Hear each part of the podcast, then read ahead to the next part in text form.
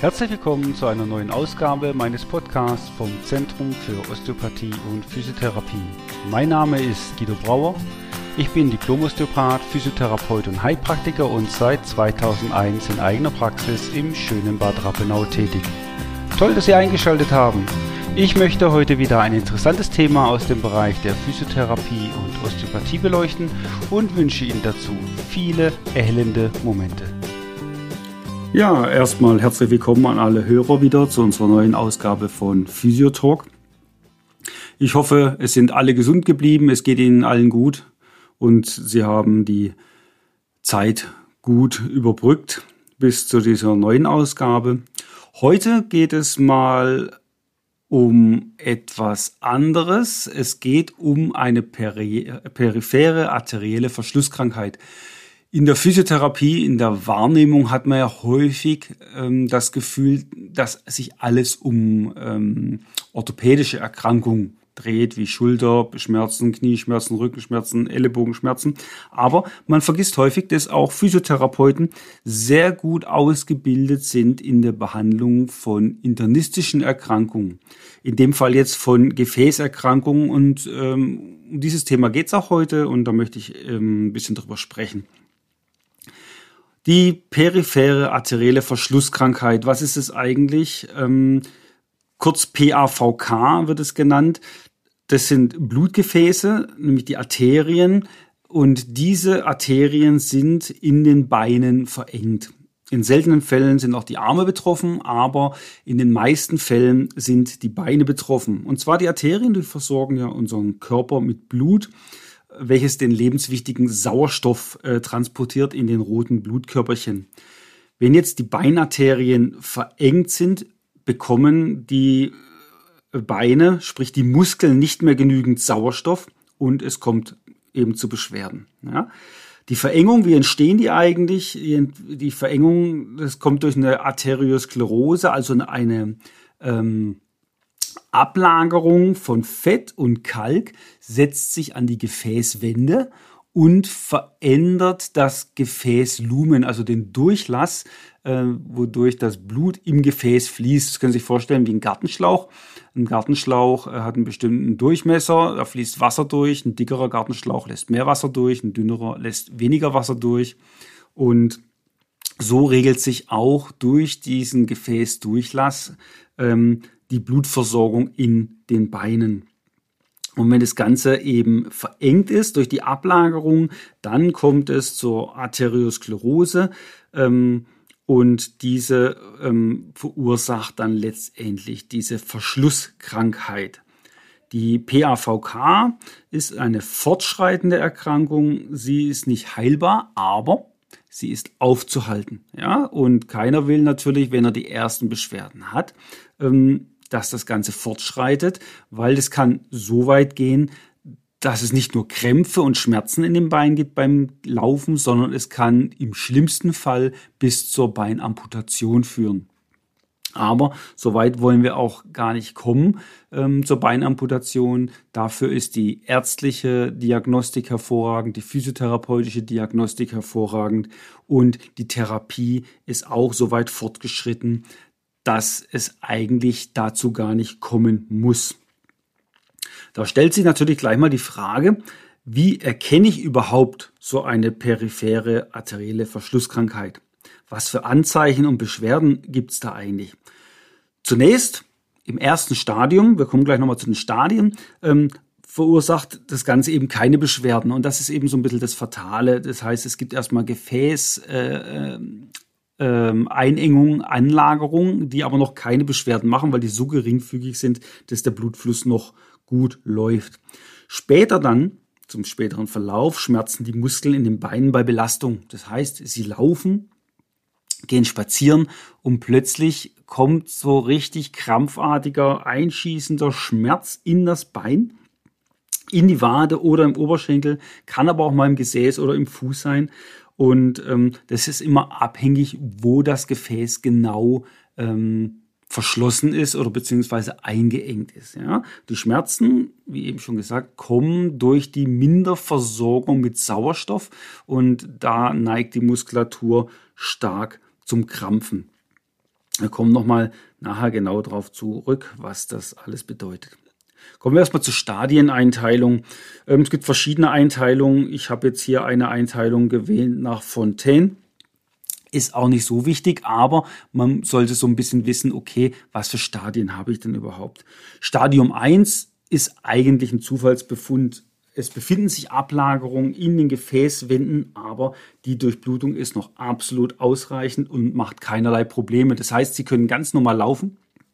Sie haben äh, ganz normale Muskelaktivität. Es passiert gar nichts. Es ist eigentlich völlig symptomlos. Das sind meistens diese Zufallsbefunde, wenn man durch irgendwelche Vorsorgeuntersuchungen oder durch andere Untersuchungen im Bereich der Gefäße, die Gefäße sich anschaut, ähm, kann man vielleicht sehen, dass das schon leichte Ablagerungen sind.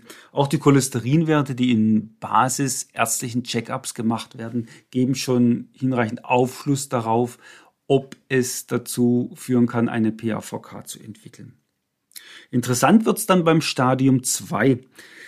Da besteht die sogenannte, gleich mal fachchinesisch, Claudicatio intermittens. Das ist die Schaufensterkrankheit. Wieso ist es so? Wieso nennt sie sich Schaufensterkrankheit? Ganz einfach, weil die Leute laufen, die gehen spazieren, die Betroffenen, und bekommen dann Schmerzen in den Beinen. Jetzt will man ja nicht unbedingt sagen, oh, hallo, ich habe Schmerzen in den Beinen, sondern man versucht es zu kaschieren. Man bleibt stehen und schaut sich mal den Inhalt in solchen Schaufenstern an. Ja, Kleidung, Bücher, irgendwo, wo man gerade davor steht, guckt sich das an. Nicht, weil es einen wahnsinnig interessiert, was da drin ist, sondern weil man Zeit braucht, in, in, wenn man Inaktivität hat, das heißt, man bleibt stehen, man benutzt nicht seine Muskulatur, braucht die Muskulatur auch kein Blut und auch kein Sauerstoff ja, dann kann sich der Muskel wieder erholen und der Schmerz verschwindet. Verschwindet der Schmerz, kann der Patient wieder weiterlaufen. Ja, bis die nächste Unterversorgung kommt, weil umso mehr sie laufen, umso schneller sie gehen, umso mehr Aktivität sie haben, umso mehr Sauerstoff braucht der Muskel. Dann kommt es wieder zu einer Unterversorgung, weil nicht genug Blut ankommt. Und schon kommen die nächsten Schmerzen und der Betroffene bleibt wieder stehen, und schaut sich im Schaufenster das nächste Objekt seiner Begierde an und ähm, wartet, bis der Schmerz vorübergeht. Ja, so kam man auf diesen Namen Schaufensterkrankheit. Natürlich, äh, Sie brauchen kein Schaufenster, Sie können überall stehen bleiben ähm, und der Schmerz wird sich dann reduzieren. Im Stadium 2b tritt der Schmerz auch nur auf bei körperlicher Belastung. Aber der Unterschied ist jetzt, hier beträgt die Gehstrecke unter 200 Meter. Das heißt, beim Stadium 2 liegen sie noch bei 200 Meter plus. Beim Stadium 2b liegen wir unter 200 Meter. Das heißt, der Betroffene bleibt schon nach kurzer Belastung stehen und kann keine längeren Strecken mehr am Stück laufen, weil er einfach durch seine Schmerzen im Bein aufgehalten wird. Im Stadium 3 wird es dann eher unangenehm. Da haben wir Ruheschmerzen. Das heißt, der Patient braucht sich gar nicht mehr bewegen. Die Muskulatur ist dermaßen unterversorgt mit Blut und Sauerstoff, weil der innere Durchmesser der Gefäße so stark eingeschränkt ist, dass nicht mehr genügend Blut ankommt, dass die Schmerzen jetzt in Ruhe auftreten. Und sie treten vor allem im Liegen auf.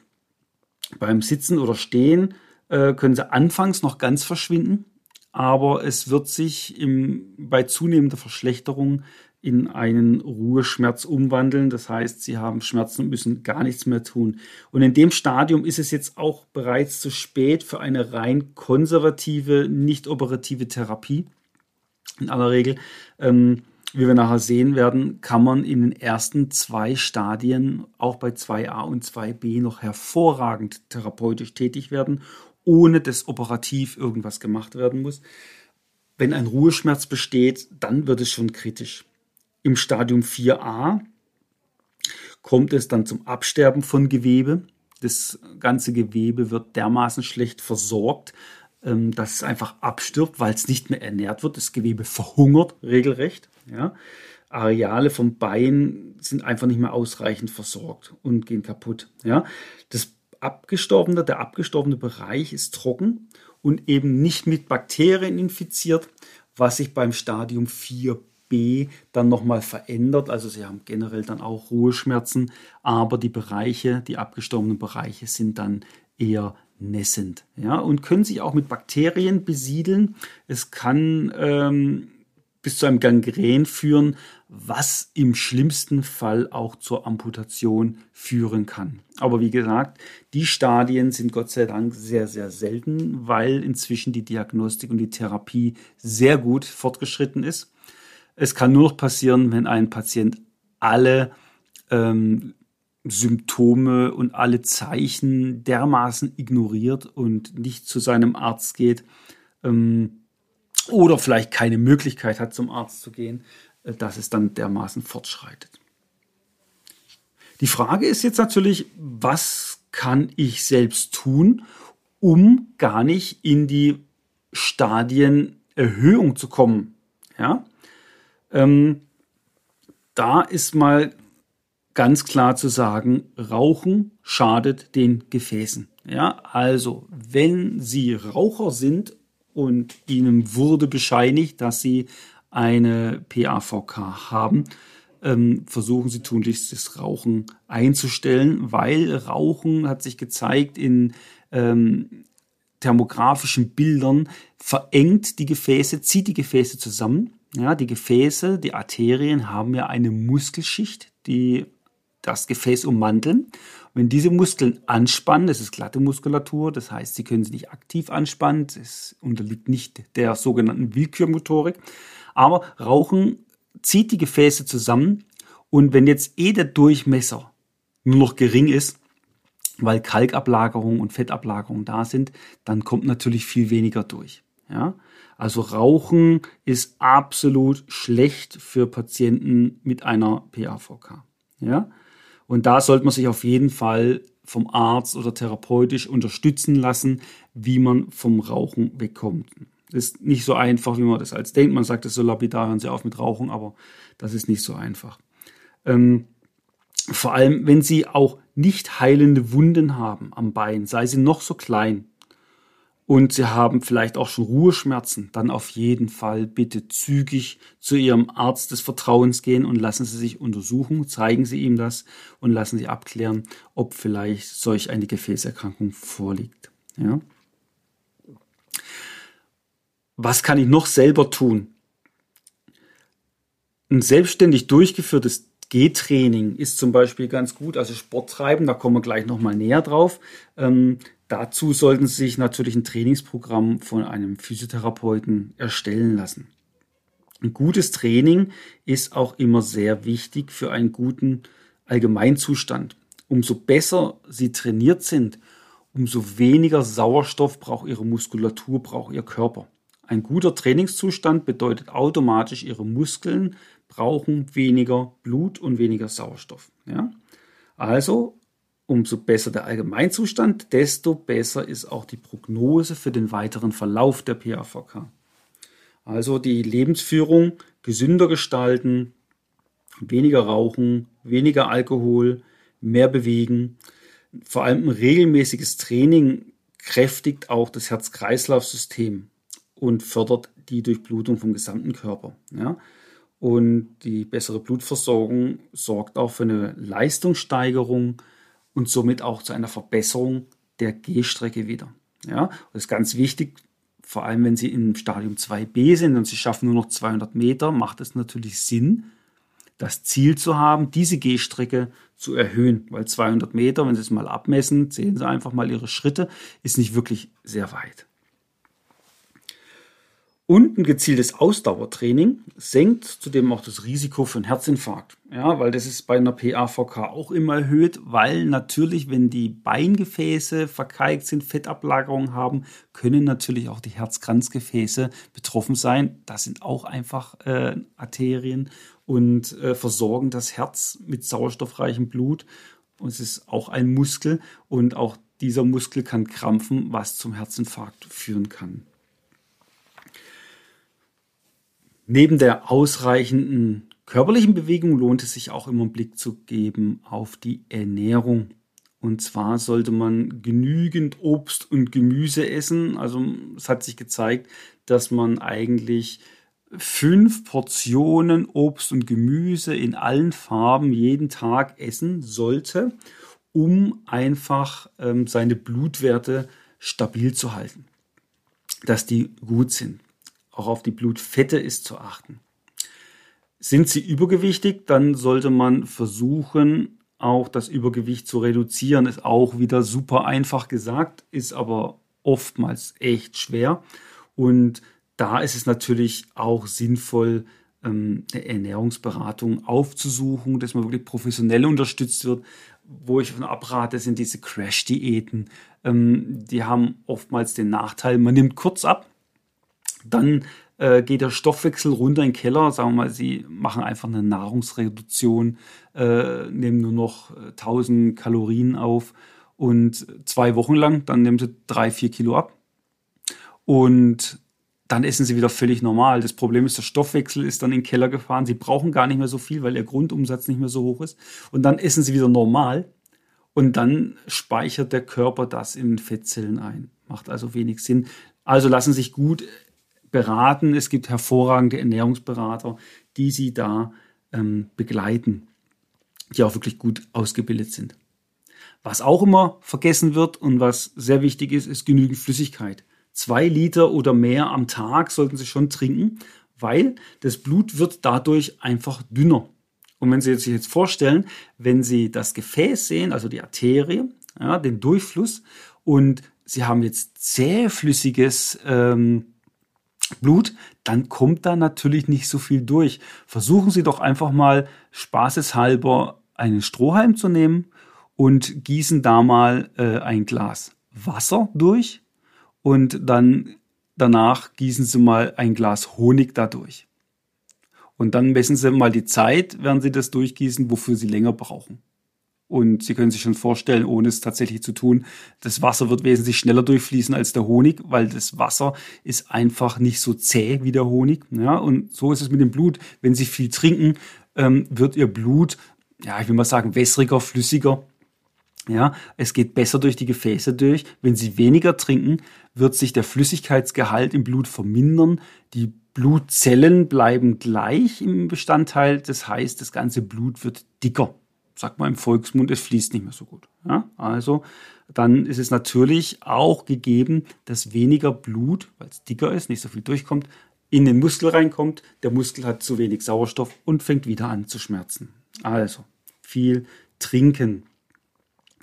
Gute Nachrichten gibt's für Schokoladenliebhaber. Habe ich letztlich erst gelesen, fand ich ganz interessant. Ähm, und zwar Bitterschokolade. Also Bitterschokolade so ab 70 Prozent Kakaogehalt enthält viele Polyphenole. Und diese Stoffe ähm, sollen die Gefäße schützen. Das gleiche findet man auch im Rotwein. Aber das Problem ist, ähm, der Alkohol, der schädigt wieder die Gefäße. Ja, das heißt, ähm, man kann nur ganz geringe Mengen Rotwein trinken, um diese Wirkung der Polyphenole zu nutzen. Wenn ich jetzt anfange, okay, ich trinke jetzt jeden Tag drei Viertel, ähm, dann habe ich da ein Problem, weil der Alkohol meine Gefäße mehr schädigt, als die Polyphenole helfen. Von daher macht es natürlich wenig Sinn. Aber Bitterschokolade auch bitte nicht in Massen, keine zwei Kilo Bitterschokolade am Tag, aber man kann etwas essen. Und Omega-3-Fettsäuren sind eigentlich hervorragend geeignet. Wo finde ich die Omega-3-Fettsäuren? In Leinöl und in ähm, Seefisch, vor allem in Lachs ist es äh, sehr gut. Es gibt es auch in Kapseln, man kann es auch kaufen in der Apotheke, im Drogeriemarkt. Achten Sie da nur bitte drauf, dass es geprüfte, äh, schadstoffgeprüfte Ware ist, weil es kann natürlich sein, dass, wenn es ungeprüfte Ware ist, Schwermetallbelastung drin ist. Ähm, und dann nehmen sie quasi, sie denken, sie nehmen was Gutes ein und sie nehmen äh, quasi Schadstoffe jeden Tag im Körper auf. Ja?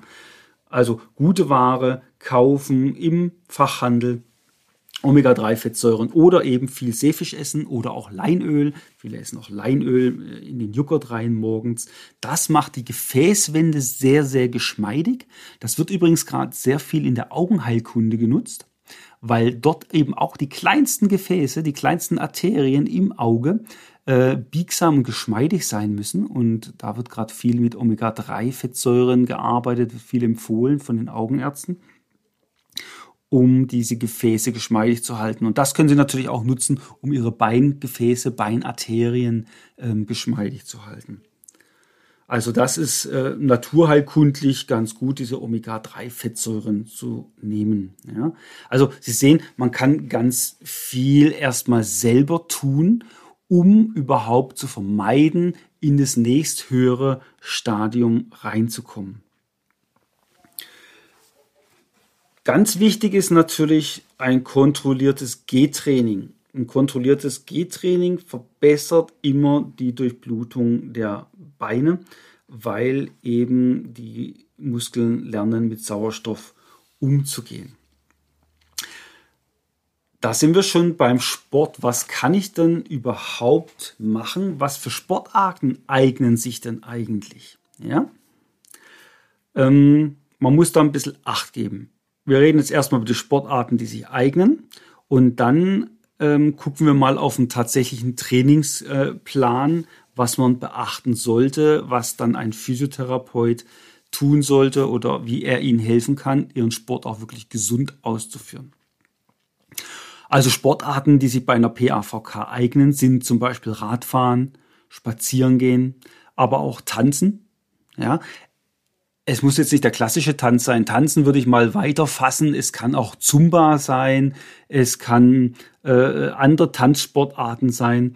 Ähm, es geht um Sportarten, die die Ausdauer fördern. Deswegen auch äh, Treppensteigen wird mit als Sportart aufgezählt, wobei es es ja tatsächlich gibt. Es gibt ja Sportarten, wo die Leute äh, Treppen hoch und runter rennen, ja. Und gucken, wie weit sie da kommen, ja, und sich da sogar messen, ja. Aber alles, was so ähm, gleichförmige Bewegungen gibt und die ähm, man dosiert anwenden kann, um die Muskulatur zu trainieren, die eignen sich für die Behandlung einer PAVK um das Ausmaß weiter zu verringern. Ja, man sollte mit so einem Sport immer langsam beginnen, wenn man ihn noch nicht betrieben hat.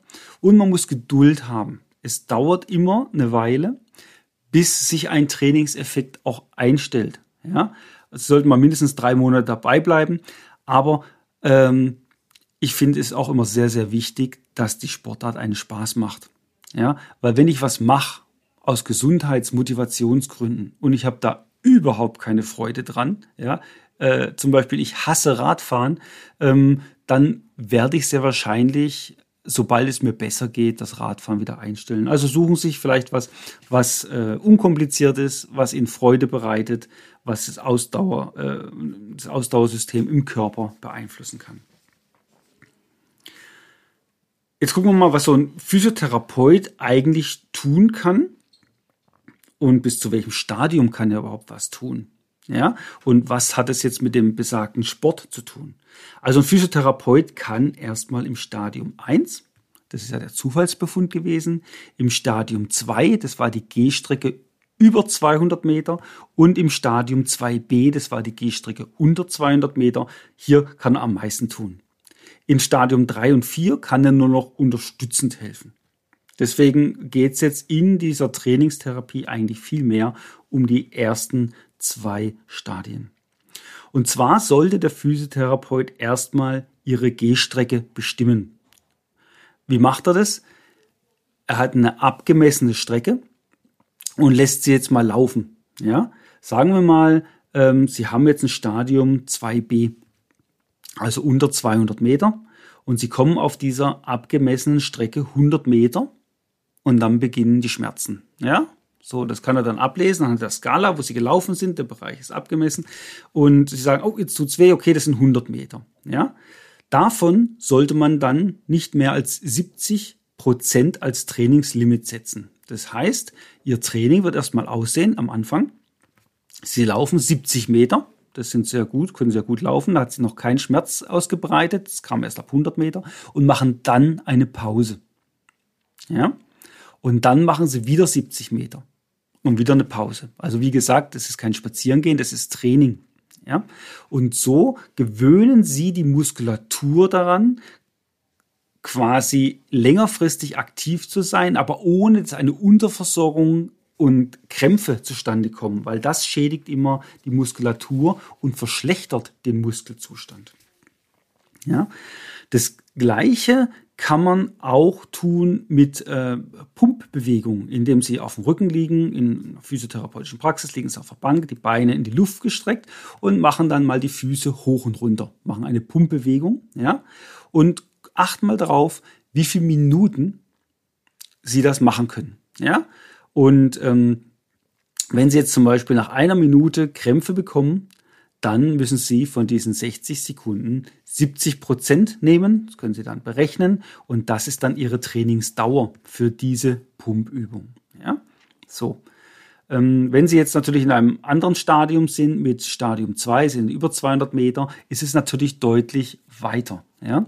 Und wenn Sie jetzt aber Ihr Trainingslimit kennen, dann wissen Sie auch, okay, ähm, beim Radfahren also auf einem Heimergometer dann, kann ich die Zeit, die ich gebraucht habe, um diese Meter zurückzulegen, nutzen, um das als Trainingseinheit zu verwenden. Ja? Und so können Sie kontrolliert quasi Ihre Gehstrecke wieder erweitern. Ja?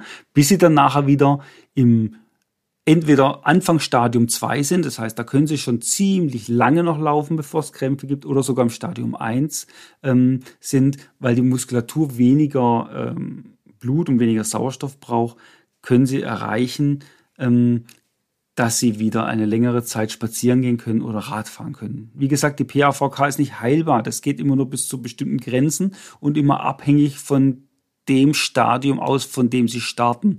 Sie werden nicht von einem Stadium 2b in ein Stadium 1, also völlige Symptomfreiheit kommen, aber es ist ja auch schon gewonnen, wenn Sie vielleicht äh, von 200 Meter Gehstrecke wieder auf 2000 Meter Gehstrecke kommen. Ja, das erhöht doch bestimmt deutlich die Lebensqualität. Also das Gehtraining auch in der Physiotherapie schult die Muskulatur mit weniger Sauerstoff auszukommen. Das habe ich jetzt schon ein paar Mal wiederholt. Das ist eigentlich immer so die Quintessenz. Die Muskulatur muss lernen, mit weniger Sauerstoff auszukommen. Und das geht nur, wenn die lokale Ausdauer im Muskel erhöht wird. Ja? Dabei wird für, nämlich für die gleiche Muskelarbeit weniger Blut benötigt. Ja? Und das Blut transportiert ja, wie anfänglich gesagt, den Sauerstoff in unserem Körper. Was kann ich aber noch tun als Physiotherapeut? Jetzt haben wir in vorherigen Ausgaben über Elektrotherapie geredet, ja, ähm, oder auch heiße Rolle und Weichteiltechniken. Auch das kann man machen, aber nicht auf das Bein. Jetzt muss man sich ein bisschen auskennen in der neurologischen Verschaltung. Dann weiß man, dass die Beine vom vegetativen Nervensystem versorgt werden aus dem Bereich ähm, Brustwirbelsäule, untere Brustwirbelsäule, erst, äh, erste, zweite Lendenwirbel. Ja? So, was ist das vegetative Nervensystem? Das vegetative Nervensystem, wenn das eine hohe Aktivität zeigt, macht es in die Gefäße eng. Das wollen Sie bei einer PAVK nicht wirklich haben. Sie wollen ja die Gefäße weit haben. Das heißt, Sie müssen das vegetative Nervensystem dämpfen, um in der Peripherie, also in der Entfernung, in den Beinen, die Gefäße zu öffnen. Ja? Und der Physiotherapeut weiß dann, es gibt Stromformen in der Elektrotherapie, die vegetativ dämpfend sind und die legt er dann nicht auf das Bein, sondern legt das ihnen auf die Wirbelsäule, auf die Lendenwirbelsäule die untere Brustwirbelsäule und lässt das eine Viertelstunde wirken, diesen Strom. Das ist so ein Kribbeln, was man da spürt und die Gefäße werden sich öffnen, weil man das vegetative Nervensystem dämpft. Das gleiche funktioniert auch mit einer heißen Rolle, mit einer Wärmeanwendung, die man auf gar keinen Fall aufs Bein tun soll, kommen wir gleich noch drauf, sondern als Segmenttherapie durchführen. Genauso kann er die Wirbelsäule mobilisieren, in diesem Bereich, wo diese vegetativen Zentren sind, weil stellen Sie sich mal vor, Sie haben eine Bewegungseinschränkung mit Schmerzen in dem Bereich oder Sie haben eine Gelenkblockierung in dem Bereich. Das wird immer Ihr vegetatives System ähm, triggern, dass der, die Spannung in dem System steigt und das wiederum sekundär die Gefäße verengt. Deswegen ist es ganz wichtig, auch die Wirbelsäule mit zu behandeln. Der Physiotherapeut kann Ihnen auch zeigen, lokales Muskeltraining aerobes Muskeltraining, das heißt, wo nur die Sauerstoffverbrennung mit reinspielt, mit oder ohne Gerät. Wieso mit oder ohne Gerät? Viele gehen ja gerne in so ein Fitnessstudio oder viele Physiopraxen haben auch so ein Fitnessstudio. Jetzt haben sie das Problem, wenn sie die Übung zu Hause machen wollen, brauchen sie die Geräte. Deswegen macht es Sinn, man kann kontrolliert im Studio oder in der Praxis das Training durchführen, aber ich brauche auch immer Übungen, um etwas alleine zu Hause zu machen, ohne jetzt ähm, einen Gerätepark mehr anschaffen zu müssen. Der Physiotherapeut kann Ihnen auch helfen bei der Verbesserung der allgemeinen Kondition. Also wir haben einmal die lokale Ausdauer, spricht man die Konditionsverbesserung von einzelnen Muskeln und die allgemeine Kondition, da spricht man von der Kondition vom gesamten Körper. Und der Physiotherapeut kann Ihnen natürlich auch ganz viele Verhaltenstipps geben, wo wir schon wieder beim nächsten Punkt angekommen sind, nämlich nochmal bei der Frage, was sollte man unbedingt vermeiden? Bei einer PAVK sollte man zum Beispiel vermeiden, so banal wie es sich anhört, die Beine hochzulagern. Warum? Weil es ja eh schon eine arterielle Durchflussstörung gibt. Und wenn ich jetzt die Beine hochlager, muss das Blut ja bergauf fließen. Ja, aber Flüssigkeit fließt viel lieber bergab. Deswegen haben wir auch gesagt, am Anfang von dem Ruheschmerz, ja, tritt es eher im Liegen auf, kann sich aber im Stehen ganz am Anfang vom Stadium 3 verbessern, weil das Blut dann in die Peripherie, in die, in die Beine reinfließt. Ja? Irgendwann ist das Gefäß so zu, da haben sie immer Ruheschmerzen. Ja? Aber das ist auch der Grund so. Und ähm, Hochlagen können Sie sich jetzt vorstellen, Sie wollen ja das Blut in die Beine reinbringen, hochlagen und ist toll für die Venen, für venöse Problematik hervorragend, für arterielle Durchblutungsstörungen nicht ganz optimal und äh, gilt es zu vermeiden. Was sollte man noch vermeiden? Arterielle Verschlusskrankheiten. Die Leute haben oft Kältegefühl in den Beinen und denken, oh, wäre mal nicht schlecht, jetzt ein warmes Fußbad zu machen. Aber was macht ein warmes Fußbad? Es weiht die Gefäße, es findet eine Mehrdurchblutung statt, dadurch erwärmt sich ja das Gewebe. Ja, das heißt, alle kleinen Gefäße in der Haut öffnen und wollen Blut einfließen lassen, damit die Füße warm werden. Ja? Jetzt ist aber oberhalb ein Gefäß zu durch eine Verschlusskrankheit und das Blut kann jetzt nicht ankommen. Und das führt wieder zu Schmerzen. Das heißt, das, was ich eigentlich erreichen wollte, dass die Mehrdurchblutung kommt, kehrt sich genau um ins Gegenteil. Es kommt weniger Blut an und es gibt Krämpfe und Schmerzen. Das gleiche gilt bei kalten Beingüssen. Wir hatten das in anderen Podcast-Folgen schon mal gehabt über äh, Wärme- und Kältetherapie, dass die Kältetherapie erstmal die Gefäße eng macht und dann aber reaktiv zum Schutz die Gefäße weit macht, damit wieder eine Mehrdurchblutung kommt. Und dann habe ich das gleiche wie bei einer Wärmetherapie.